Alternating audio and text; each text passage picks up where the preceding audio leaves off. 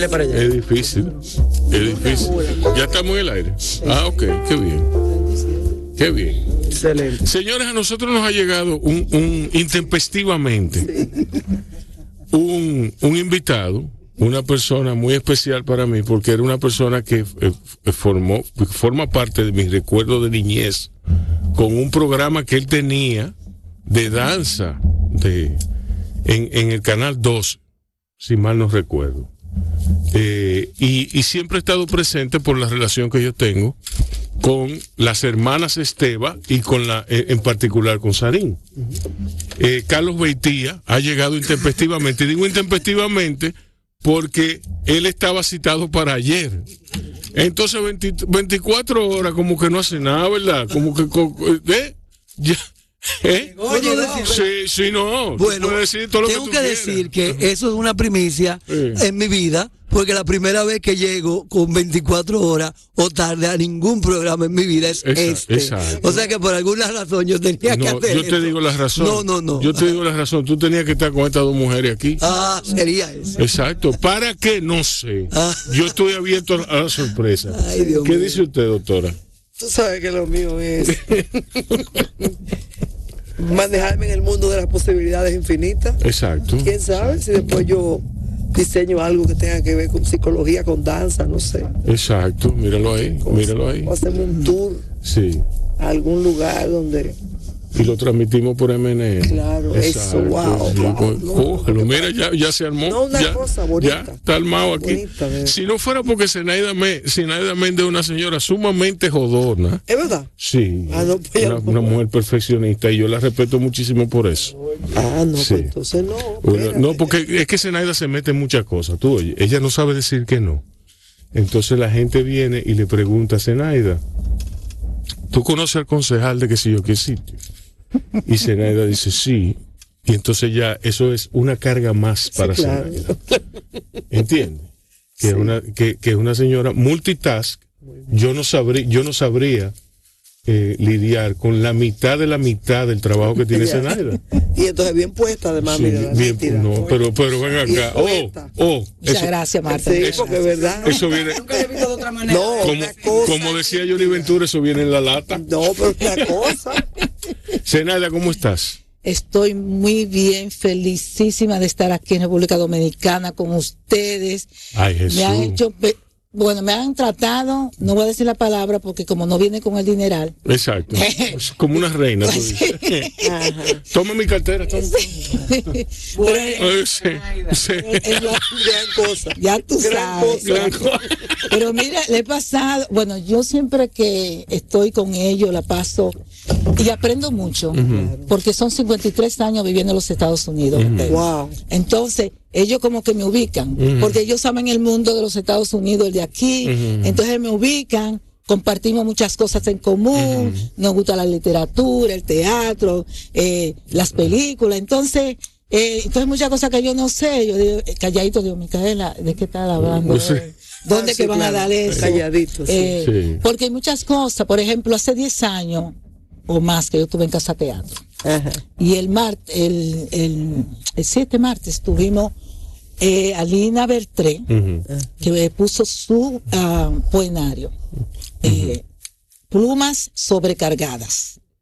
Eh, Lina es una tremenda actriz, eh, una persona que su profesor le decía, tú no sirves para escribir, ¿qué es esto? El caso es que ha hecho un fabuloso libro de poemas, Ajá. fabulosísimo, y su sueño era poder presentar su libro en Casa Teatro. Llega aquí, a ti te va a encantar, Lina, te lo- tú tienes que entrevistarla.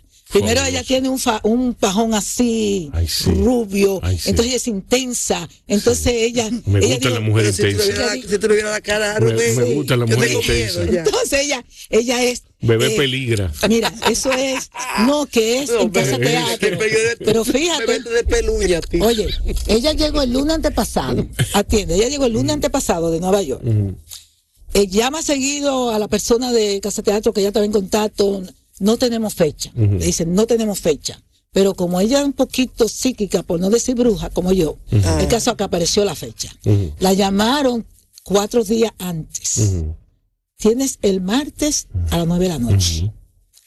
Pero lo lindo del caso que el libro todavía no se había terminado de imprimir. Oh,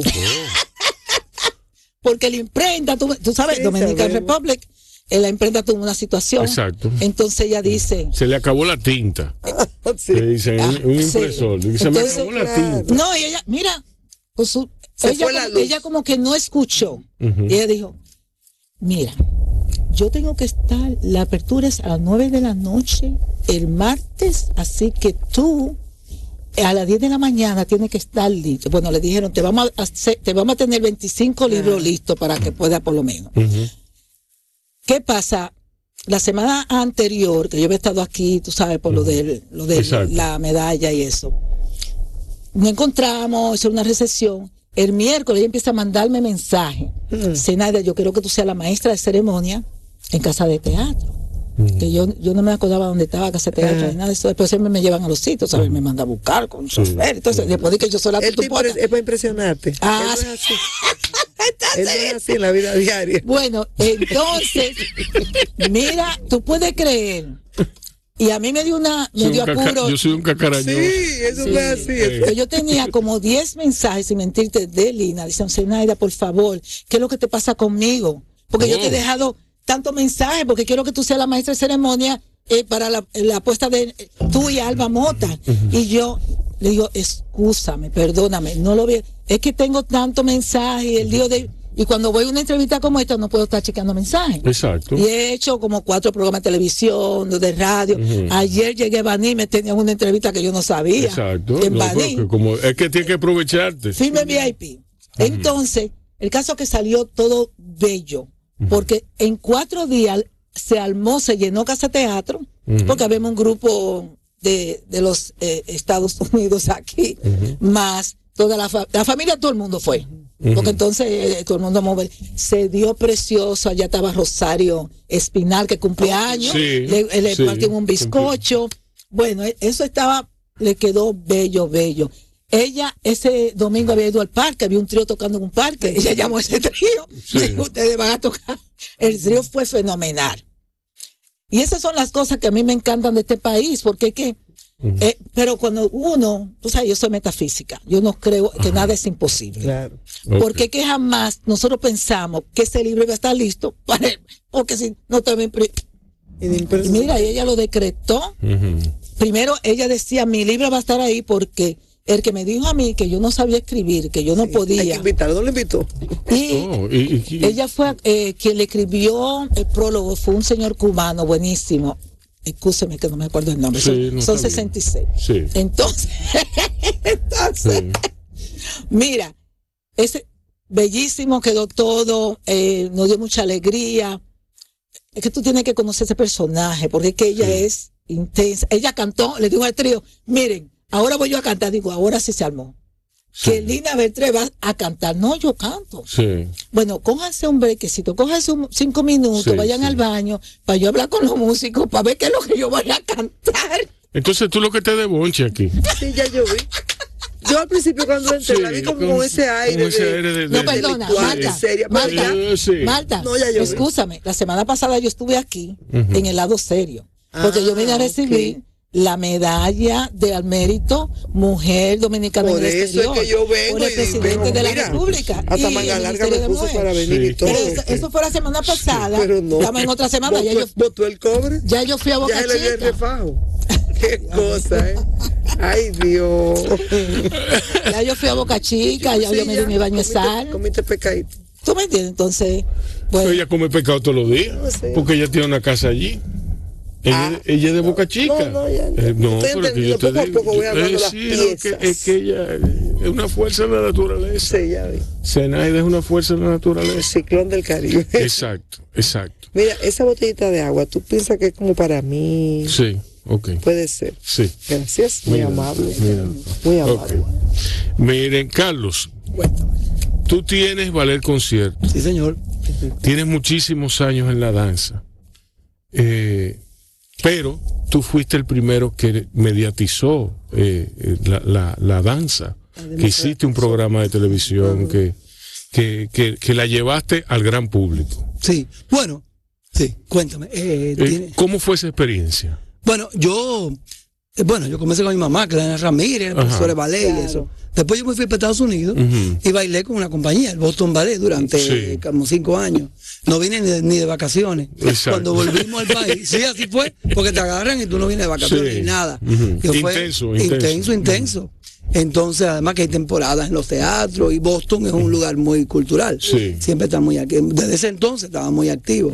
Entonces, llegué al país y claro, fundamos Ballet Clásico Dominicano, que fue la cuna de básicamente todo lo que luego surgió después, oficializado como el Ballet Nacional o Ballet Concierto Dominicano, que desde el sector privado, como fundación y compañía tiene 41 años. Wow. Porque nosotros tenemos una escuela que es la academia, Ballet Concierto, y la compañía que tiene 41 años ya de bailarines profesionales desde el sector privado.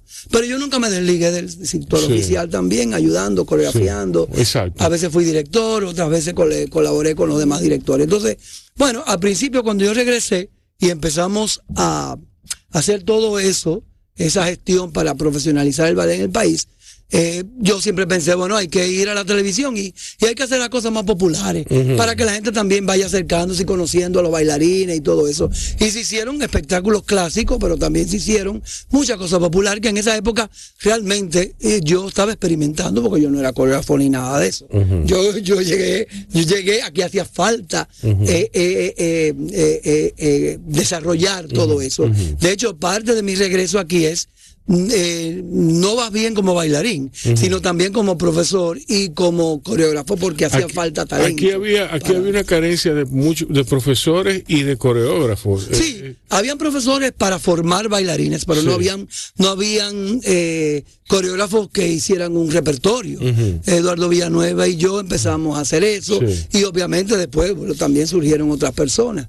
O sea que eh, y así fue, nos metimos en la televisión, telantilla, hacer nuestra cosa que muchas veces yo la veo y digo, ay, pero yo no tenía mucha idea coreográfica. Exacto. Pero eh, sí, porque es así Sí. que uno comienza. Sí. Claro, yo venía de un mundo clásico y mi mundo era otro tipo de repertorio, pero eh, de fresco y de joven y yo siempre fui muy atrevido. Me empecé, empezamos a crear cosas y llevé muchas de esas figuras a la televisión y la gente empezó a conocerlas. Me conocía a todo el mundo en la calle y así era un grupo de bailarines, que es hombres y mujeres. Y eso fue parte del- de, de todo ese mundo que empezamos a... eh, y esa época tenía algo muy bueno. Y era que la gente no distinguía tanto si tú eras eh, clásico, tú eras popular o lo que sea. Todos éramos artistas. Eh, muchos de mis mejores amigos eran, estaban en el ámbito popular. Y eso era muy bueno porque realmente había muy buenos artistas populares. Entonces, realmente todo el mundo era artista. Y no había esa gran diferencia. Y hacíamos, incursionábamos en lo popular mientras éramos clásicos. Exacto. Y eso era muy bonito, muy bueno. Me gustaba, éramos muy unidos. Sí. Sí. Doctora, ¿qué piensa usted de el sí, no, de- pero, pero, pero, pero, pero ¿por qué tú te ríes, Micaela? no es que no podemos, es que no podemos. Yo sé, no, no. Dime. Sí. ¿Qué No, Yo porque creo ella que- Yo creo que yo perdí algo. sí, No, no te, no te perdió de nada. Estos dos que son así. Dime. porque tú le dijiste doctora y ella Eh, sí. Tú sabes, esperando el látigo. Sí, sí, Exacto. porque que lo No, conozco. no, no. Oye, ¿con qué viene ahora? Tú. Sí, no, no, no, yo le iba a preguntar, Ah, en el caso de, de, de las, la, la danza, el, el, ba- el ballet, eh, ¿qué disposición psicológica? Porque, por ejemplo, para escribir se tiene, se tiene una disposición a la soledad, una predisposición. Eh, pero, sin embargo, en, en el ballet, en la danza, tú tienes que tener una disposición para trabajar en equipo. Sí. Eh, ¿Qué tipo de, de- de disposición psicológica hay que tener Sí. para uno trabajar en equipo este tipo de arte? Sí, bueno, yo creo que hay mucha- mucho para mirar en este tema de el arte como terapia y como y como expresión del alma, como expresión profunda. Mira, yo entiendo que para la danza, de igual manera, aunque sea en equipo, se necesita tener una capacidad de conexión con uno mismo para luego poder conectar con los demás. Porque tú puedes mirar cuando una danza es meramente un ejercicio técnico de movimientos Exacto. y de, y de, de movimientos, y cuando la danza es una expresión que te habla, que va más allá de, de- de los pasos que se dan. Y eso tiene que ver con, con la esencia misma de- del arte. O sea, la danza puede ser sanadora, puede ser un elemento terapéutico, puede ser un, una... Yo entiendo que una persona que esté desordenada a nivel interior no puede, No puede, claro. eh, eh, bailar, no puede danzar. Y si lo hace, tú vas a poder ver eh, en la forma como lo hace la disociación que pudiera haber o, o lo contradictorio de su, de su movimiento. Porque, porque así como tú la puedes usar para sanar, también una vez que tú entras en ella, requiere un proceso de conexión contigo mismo, de poder usarla como un lenguaje, porque la danza es un lenguaje, como un lenguaje donde tú vas a transmitir algo.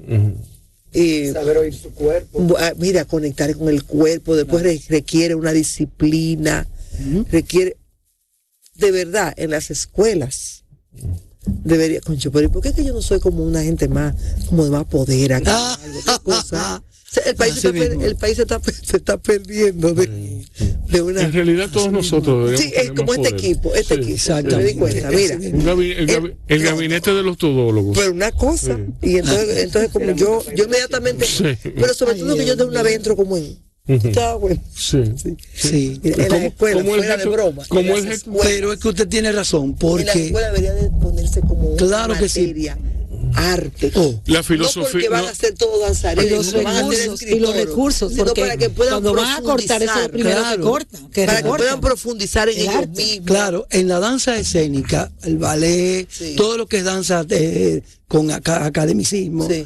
Eh, te enseñan, primero tienes que ir a clase diaria a entrenar, porque una cosa es el repertorio de compañía y otra cosa es el entrenamiento. Desde que tú comienzas hasta que tú eres un profesional y durante tu carrera, tu instrumento es el cuerpo y la mente. Tienes que ir todo el tiempo a entrenar, aparte de los niveles, y ya cuando eres profesional tienes que seguir en eso.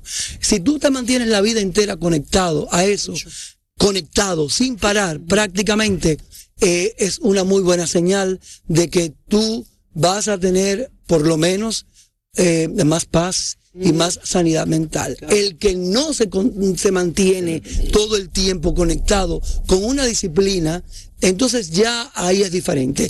Yo he tenido a lo largo de 41 años que, que he estado en, en- de, a mi regreso de Estados Unidos, porque yo tengo 41 años aquí ejerciendo esto, no he parado nunca. Y yo no puedo decir que yo soy un ejemplo de una persona eh, perfecta en nada. El asunto es que la danza a mí me ha salvado en general. Me ha salvado de todo. Tú no te imaginas la cantidad de cosas que me pudo haber salvado. Y me ha salvado. Porque la danza me ha obligado en un sentido, porque esa es mi vocación, a mantener eh, mi espíritu, a mantener una disciplina, a mantenerme en eso, porque además no solamente la hago para mí, yo me debo a todos los bailarines, a la compañía, a una serie de responsabilidades.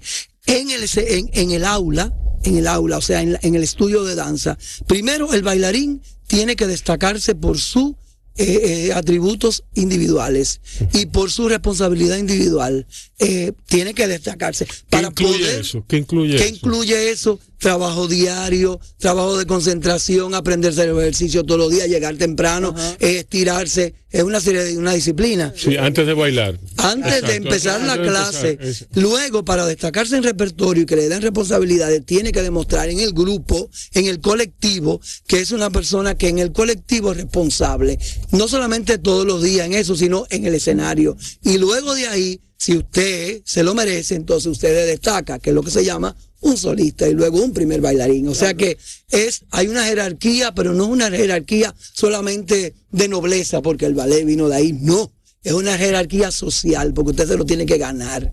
Y su- usted se le pasa todos los años y la vida en eso, usted eh, tiene que guardar cierto grado de disciplina. Usted no puede hacer ciertas cosas en la vida que lo, lo, lo, lo, lo sacan de. Entonces, por eso yo entiendo que el que se ha mantenido toda la vida en esto tiene una serie de responsabilidades con el arte y con la sociedad que es además que estás creando todo el es muy importante eso o sea que yo creo que el arte en general es algo muy sanador hay que mantenerse en algo en la vida como una misión. Y el arte es muy importante. Exacto, exacto. Bien, señores, nosotros nos vamos a una pausa. A la vuelta seguimos con Carlos Beitía y las dos patronas, la Beato y la Méndez, aquí en Bao Radio.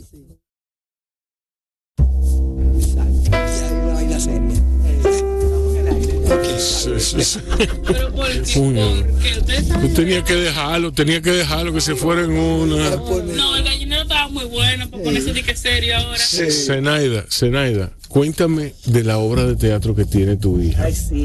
Y cómo, y cómo, no porque, espérate, porque eh, esto tiene, tiene una segunda parte la pregunta. ¿Qué tú esperas de ella como madre, como una madre soltera que, que ha criado a sus hijas allí en, en, en la gran urbe? Eh, mira, Rocío, pues las tres, yo tengo tres preciosas hijas inteligentes, son Sí, mis yo, hijas. yo vi son- una, yo vi una foto de una que una morena que se son, ay, eh, tú sabes. Ay. Entonces, Rocío, Te voy, todas te voy a cogieron empezar, te voy, te teatro, voy- te voy a empezar a decir suegra de ahora en adelante. Ay, ay, ay, ay, ay, ay. es un abuso, Ay, ay, ay, ay, ay. Oye, Las tres cogieron ballet. ¿Ok? Mi hija Clarice estuvo en una compañía de Van Newberg, ballet. ¿Ok? oye, Cla- se- hasta el Clarisa, segundo. Clarisa como Miss Dalloway. Sí. Hasta el segundo año de high school. ¿Ok? Rocío se inclinó por el teatro, le encanta el teatro. Desde que los siete años está en teatro, fue a Harlem School of the Arts, fue a la Guardia A High la School, guardia yo estuve High School Performing Arts, se fue. Entonces, sí. Entonces, ella además de ser actriz, se ha especializado en stage combat, es decir, pelea, ella hace coreografía de pelea en el teatro y ahora de intimidad. Es decir, escena de sexo, de, viol- de, de rape, de, de Ah, de violaciones. violación. Eh, entonces, todo es muy coreográfico también. claro. muy coreográfico. Eh, déjame decirte, muy disciplinada.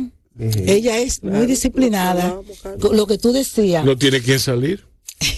Para nada. para nada, así mismo. Eh, da clase también en NYU, ella eh, da clase de teatro. Ah, pero, Es, eh, mira, hizo Shakespeare in the Park este verano. sí. Ella dirigió toda la parte de las escenas de pelea, ¿verdad? En Shakespeare, primera mujer latina afrodescendiente que fue contratada para hacer eso. Wow. Acaba de hacer eh, la ópera en Lincoln Center, no, no en el parquecito de no, no, no, en el Lincoln Center. Eh, eh, también una escena eh, de violación sexual que Sí, ella coreografió. claro. Eh, entonces yo me siento sumamente orgullosa porque tú sabes que no es fácil en los Estados Unidos eh, todo esto. Ha hecho unas siete, ocho películas. Mi hija Dora y yo le hemos producido dos películas. eh, cortometraje, de cortometraje. Ella escribe, tiene ahora un podcast de afro latinos. Wow. Ya te ha hecho eh, two seasons, dos, Sí, dos temporadas. dos temporadas, ha Sí. hecho dos temporadas que ha entrevistado eh, eh, grandes eh, eh, contribuidores. Hay un grupo de jóvenes en Nueva York, eh, latinas, eh, un, un grupo que se llama Dominican Writers. Son escritores, escriben en inglés, Creo que oí eh, algo de eso. poderosísimas, eh, porque escriben toda clase de libros, toda clase de novelas, hacen teatro, hacen arte, entre ellas está Carla Robles, que trabaja eh, con nosotros en, en la parte de producción. Porque, Carlos, no te han dicho que yo dirijo una planta de televisión comunitaria en New York. Fantástico, ¿cómo se llama? Manhattan Neighborhood Network, Public Access Television. Chulo. Entonces tenemos en el barrio puertorriqueño, está esa estación de televisión, el cual se le da la oportunidad a personas desde los 14 años hasta los 125 Ah, fantástico. para que tú hagas tu programa de televisión, aprendas todo lo que tiene que ver producción, desde editar en Adobe Premiere, eh, eh, todo, ¿verdad? Además tenemos una pequeña galería de arte, pero volviendo a Rocío, Pero usted es una mujer de gran éxito. Pero ¿eh? claro. O sea, no usted no es cualquiera. Espérate. No, pero es verdad. Ah, pero no, no, no, pero espérate, estamos ante Es verdad. una persona. Un eh, poder. Un poder. Senada es un poder. Pero hay usted que felicitarla, Mira, pero grande. Sí, es verdad. Modesta parte, yo antes decía, no, que yo no, pues yo sí. No, claro que sí. Pero claro, claro. Porque para lograr eso hay que trabajar mucho. Mucho. Claro. Mucho, hay que vencer. Después de, de culinaria, me decían, Chef Micael, y yo, "Ah, no, cocinera yo soy. Hoy en día me dicen Chef Micaela y yo, sí. Claro que sí. Claro. Ah, dígame. Dígame. dígame. Claro, sí, Sí, pero coge tiempo, te sabes. Coge tiempo porque tú sabes que no he enseñado a ser humilde. Mientras tanto, los que no hacen nada tienen un ego. Exactamente. Sí, sí, sí, sí, yo, sí. yo no puedo decir lo mismo. La humildad no es algo que viene de herencia. No. No, pero ¿y cómo, mija? Pero ¿cómo, mija? Sí, sí. No, ya tú sabes. Mira, pues ahora. ¿Y tu hija se llama Rocío? Rocío Méndez. Rocío Lo puedes Méndez. buscar. Mira, resulta Rocío Sí. tenía eh, bueno, un contrato para ir a Cleveland a, hacer los Three Musketeers. Ok.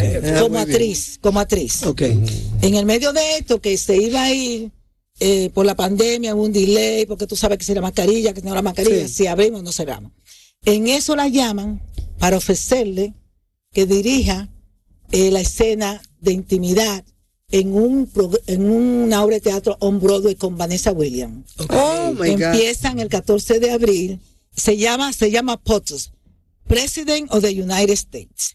No sabemos si es acerca de Trump Sí. o acerca de Biden o de Kennedy, pero ya ellos están ensayando. Yo estoy súper contenta porque ella ya hizo Public Theater, Ajá. ya hizo Shakespeare, Claro, claro. la ópera y ahora va she's gonna be on Broadway. Ella ha estado cerca Sí. de Broadway, pero ahora va, a be on Qué Broadway. maravilla, tanta cultura, ¿eh? Sí. Qué bueno eso. Mira, déjame hacerte un cuento. Hey. Cuando mi niña estaba, cuando eh, Dora, yo tengo tres, cuando Dora tenía como 14, 15 años, un día llega a la casa y me dice, estoy cansada de que me lleguen a los museos, tú me llevas al museo, la escuela me lleva al museo, yo no quiero llevar museo. Entonces, Adelante, museo. ahora ella es experta en museo. Claro. Tú me dices que va para Nueva York, yo digo, ¿qué hay en el. Guggenheim? ¿Qué hay? Ella Claro. sabe lo mismo, le estaba diciendo a él, yo no me acordaba lo que era POTUS y llamé a Dora. Dime rápido que voy a estar en el programa hablando de eso. Me dice, mami, presidente de United States. Este, así se trata el programa. Porque ella es, está muy pendiente de la arte, las tres.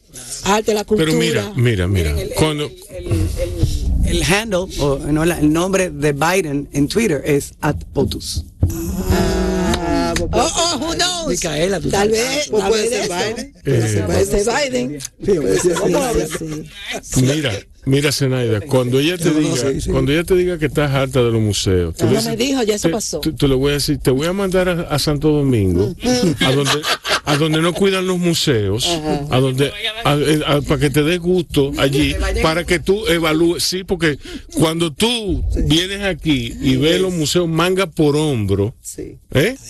Manga por hombro, con tú, tú evalúas, tú entonces evalúas en la justa dimensión de lo que valen el museo, los museos de allá. ¿Entiendes? Sí. Doctora, arte. la actividad cultural, esa actividad cultural que Carlos dice que es maravillosa, se está, se está, tiene un reflejo en menor escala, por supuesto, aquí. Sí, claro. Y yo tengo una teoría que no es mía realmente, eh, es de José Jacobo, que dijo aquí que la creatividad contenida por años de pandemia, que, que, bueno, él, él lo resume así, que va a dar gusto ver lo que va a salir a- de ahora en cinco años. Y lo estamos viendo en el teatro, por ejemplo, en el teatro dominicano, donde hay, eh, en, en la zona colonial, por lo menos, da gusto, da gusto ir al teatro y los conciertos están, están a la orden del día. ¿Qué ha hecho la pandemia con nosotros que nos ha servido para, para Sí. reinventarnos Sí.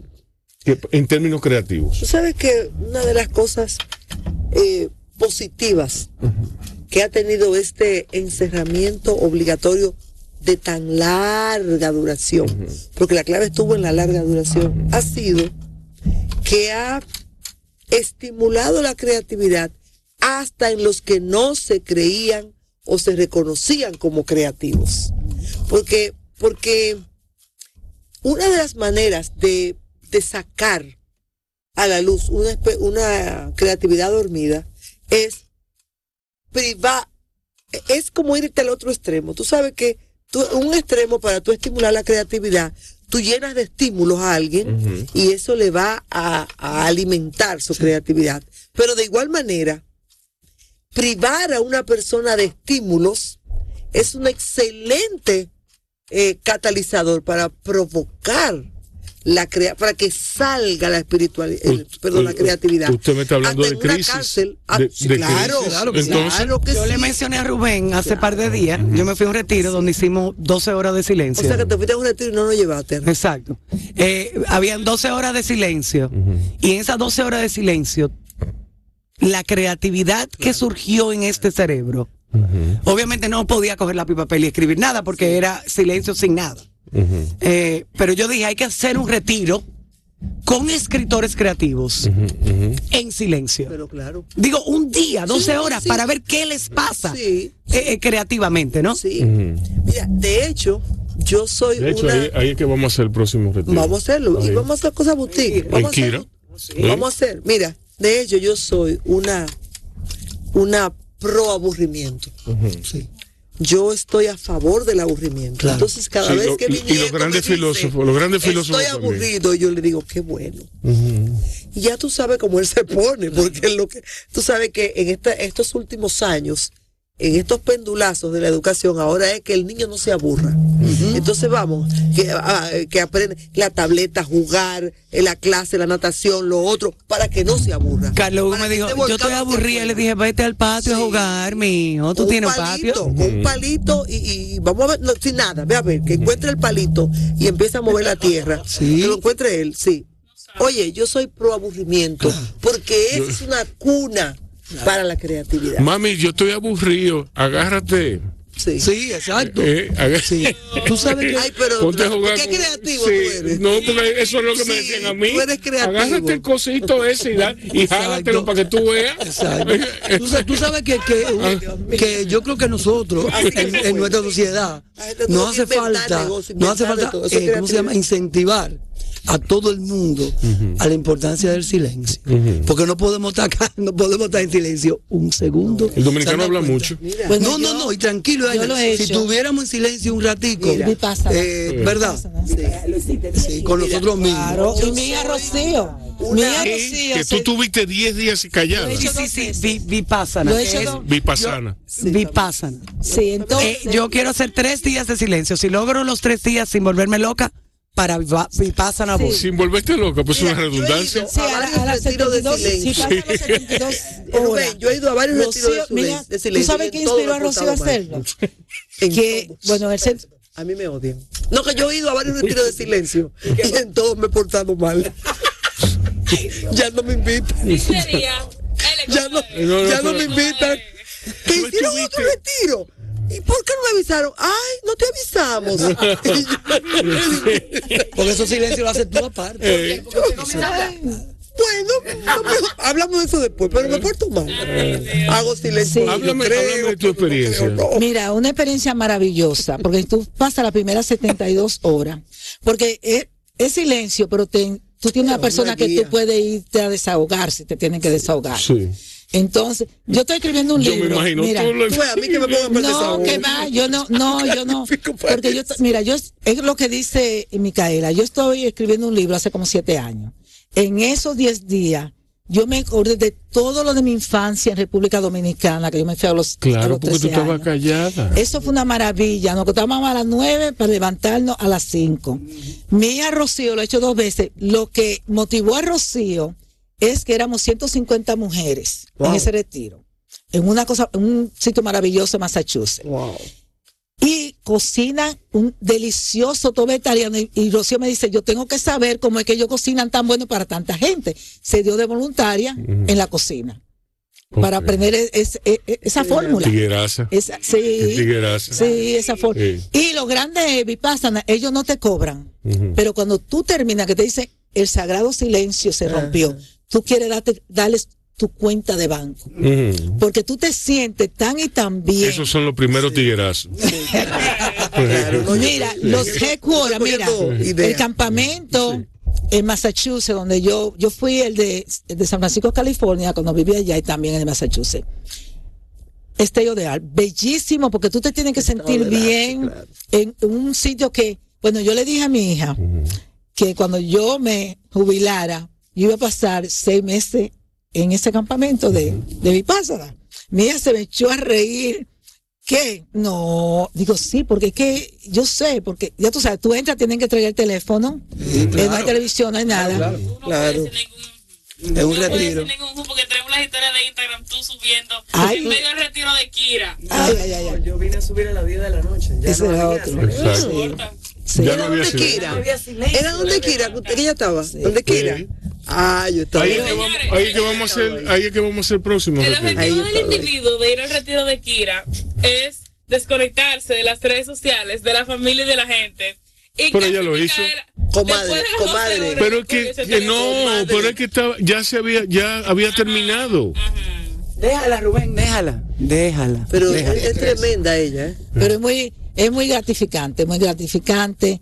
Uno aprende mucho. Pero ¿cómo tú tuviste, Zenaida, Zenaida, Zenaida, no, no, no, pero espérate. Óyeme bien, Yolandita lo hizo. Y Yolandita me dijo que el tercer día, ella duró el tercer día entero dando gritos.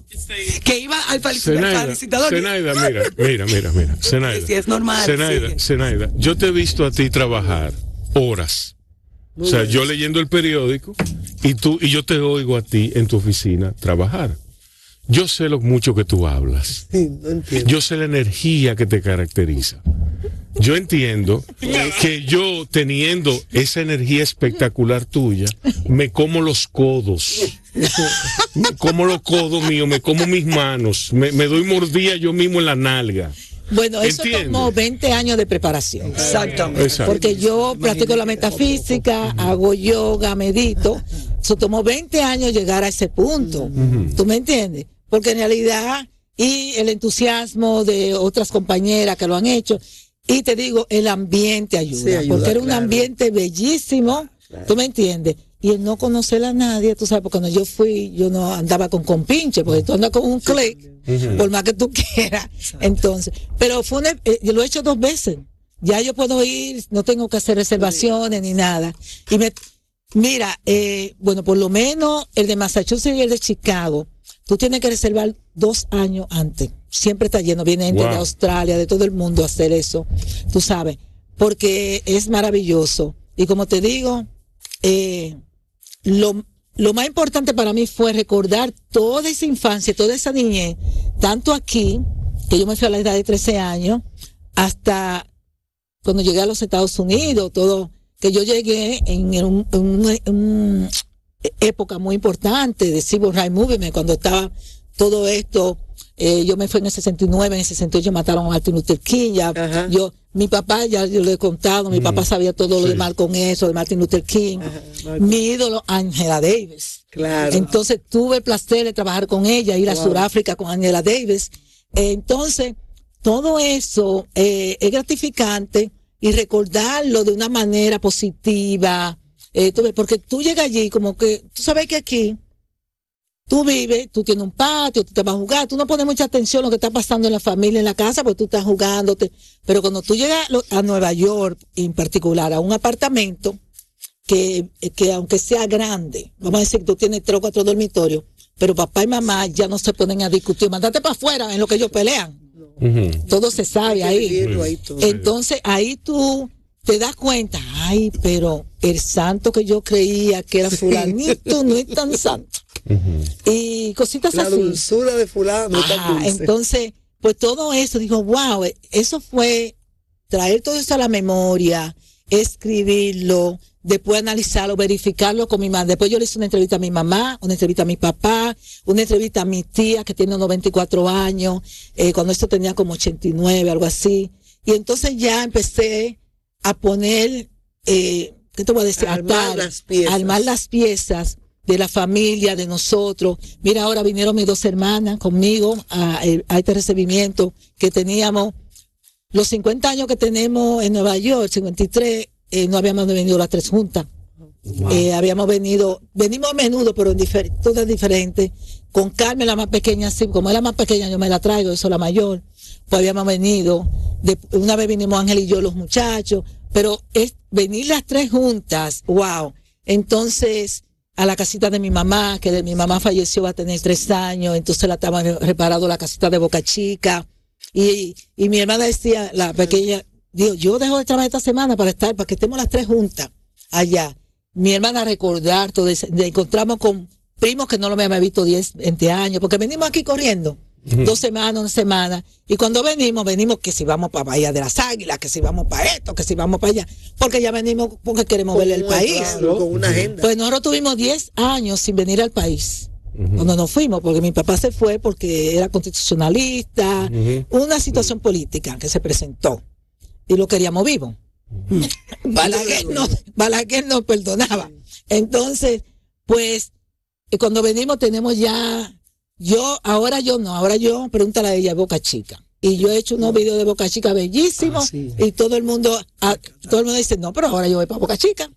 ¿Tú me entiendes?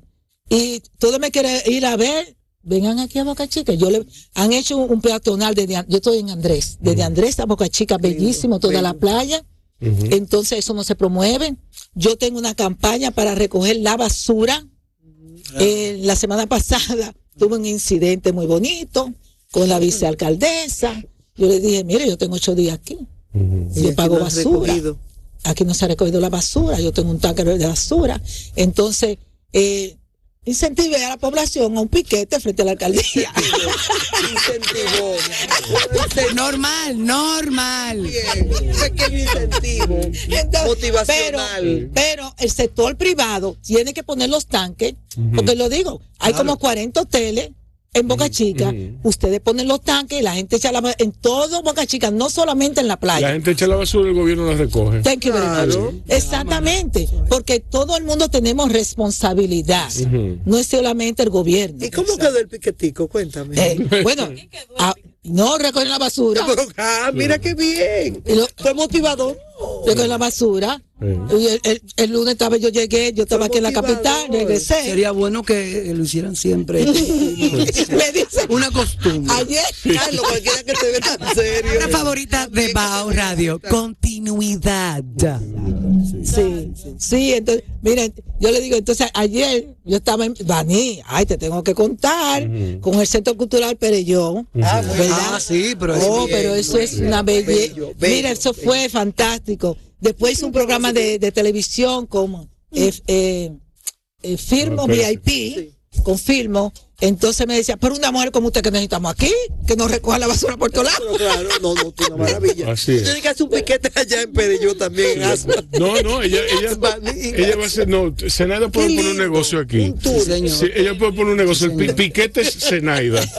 Piquetes Zenaida Méndez. Me encantó. Sí. Piquetesenaidia.com. Se- se- Piquete motivador. no, entonces el eslogan es, se- eh, eh, usted nos llama, nosotros se lo armamos. Ahora, no esperen que ninguno de nuestros estados se aparezca en ese piquete, Bueno. a a buscar. Mira, Señores, va- piquete motivador. Exacto, sí. Porque motivan. sí, sí. Claro.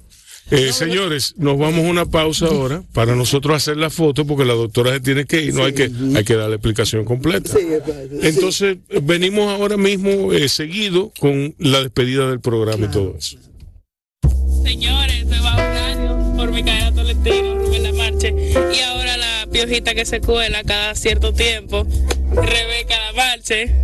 Aquí estamos con Zenaida y con Carlos. Apellidos no me pidan tanto, señores.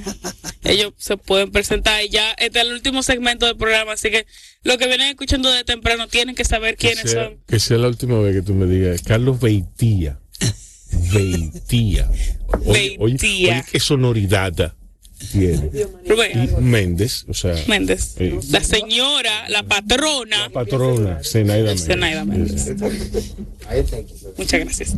Eh, vamos a hacer las famosas preguntas de Bao, que usualmente se hacen en grabación, porque... ¿La han hecho aquí? Bueno, ok.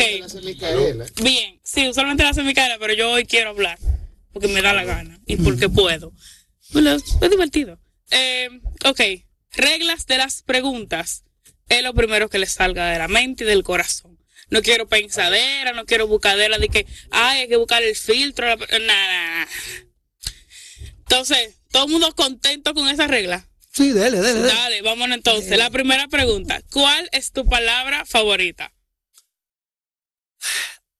Amor. Amor. Wow, yo pensé lo mismo. ¡Wow! Wow. Bien. Segunda pregunta, Mani, si no me das con, el, con la cámara te lo agradezco. Segunda pregunta. ¿Cuál es tu palabra menos favorita? Odio. Exacto. Ay, Dios, no, así no tienes Pero es así, es verdad. demasiado. As lindo. simple as that. Tú sabes. Odio. Odio. Me lo quitó de la odio. odio. Odio. Me lo quitó de la cabeza. Sí. Oh, Dios. Nice. Odio. Bien, tercera pregunta. ¿Qué te excita de manera creativa, espiritual o emocional? Eh, la gente, la gente con compasión. Interesante. A mí el mar. Ya me encanta la playa, me encanta el mar. Yo regreso de la playa y yo puedo bailar la noche entera, yo puedo recitar, yo puedo hacer. Me Si encanta. de esa nuevecita, de esa Nuevecita. Así me gusta. Bien, ahora lo contrario, ¿qué te apaga? Bueno, me, mira, me apaga ver eh, la falta de compasión. Cuando yo veo en situaciones, principalmente ahora que me ha pasado dos años tan duros, yo veo la falta de compasión después de pasar por estos dos años de pandemia del COVID-19. Eso yo digo, pero ¿y cómo va a ser? ¿Tú me entiendes? Entonces, es, eso, porque por un minuto y, y, y cosas que han pasado que en realidad no pensaba que iban a pasar o que pudiesen pasar. Porque se supone que al tener esta situación, la humanidad, que nos humanicemos más, porque estamos tan vulnerables, sabemos de este minuto, no sabemos del otro minuto. ¿Tú me entiendes? Y mira, llegó un momento que a mí me daba apuro hasta llamar a cierta persona porque no sabían si estaban vivas. Porque eh, fue una, una cosa increíble. Yo decía, no he ido de fulano por dos o tres meses y ahora llamo, no llamo, llamo al hijo, llamo. Porque tú no sabías. ¿Tú me entiendes? Uno tenía. Y mira, yo vine aquí en la pandemia, mira que. Entonces eran los tiempos del toque de queda. Mm. Y entonces tomo- estaba todo el silencio. Y yo llamo a una prima mía, ven acá, pero no se puede uno bailar en la casa. Ponemos el sí, tú en tu casa tú puedes hacerle todo. Digo, ah, contra, pues ahora sí me gustó la vaina. Vamos a bailar. ¿Tú me entiendes? Porque el silencio, déjame decirte, la gente no cree que yo le, le gusta, pero a mí me gustó mi toque de queda. Sí. Porque mira, te digo a ti, este tigueraje, todo este, este ruido en algunos sitios, Ay, sí. esos bares, mira, fue increíble. Tú sabes lo que es, tú poder escuchar los pájaros, Sí, sí, los, Dios. las, las hojas. Mira, decía, wow, pero esto es una maravilla. Mira, lo- los pajaritos que tú tenías años que no oías, porque la aquí la gente toca bocina por nada. Es un bocinazo, un bocinazo, los motores, los motores. Esto es un desastre. Sí, señor. En términos de la falta de, de- de consideración. Consideración. Educación vial. Pues eh, ese, pues yo pensé, pues se va a seguir así, chévere, nice, tú sabes, después de esto. ya, chuta linda. Así mismo es. ¿Y usted, caballero? La displicencia, no me gusta la displicencia, la negligencia, la displicencia, no me gusta nada, porque es muy mediocre y no ayuda en nada. Eso mismo que ella dijo también, hay que, no se puede ser tan indiferente, ¿no? Señora, haciendo un pequeño paréntesis, la patrona acaba de dar una lección bastante importante. Mm. Sabemos que todo el mundo aquí está pasando por situaciones porque esto no ha sido fácil. Pero, o sea, no se cierren, no se pongan aricos, no se pongan de mal humor. Todos estamos vulnerables. Entonces, sean compasivos con el otro, sean empáticos. Sabemos que no todo el mundo puede hacerlo. Sabemos que hay traumas que nos arrastran, que nos obligan a ser de la forma que somos. Pero intenten ser un poco más comprensivos con el otro. Todo el mundo está pasando por algo malo en este momento. Bien. Dejando, ah, sí, ay, ahora sí, ahora sí, ¿verdad? Dejando la nota emotiva un poquito al lado. ¿Cuál es su- La próxima. Uy, pero este es la próxima. No, mi amor, la próxima, porque esa no se puede hacer aquí. Bueno. La- la- mi favorita. Ok, Ah, no. ¿Qué sonido o ruido te gusta?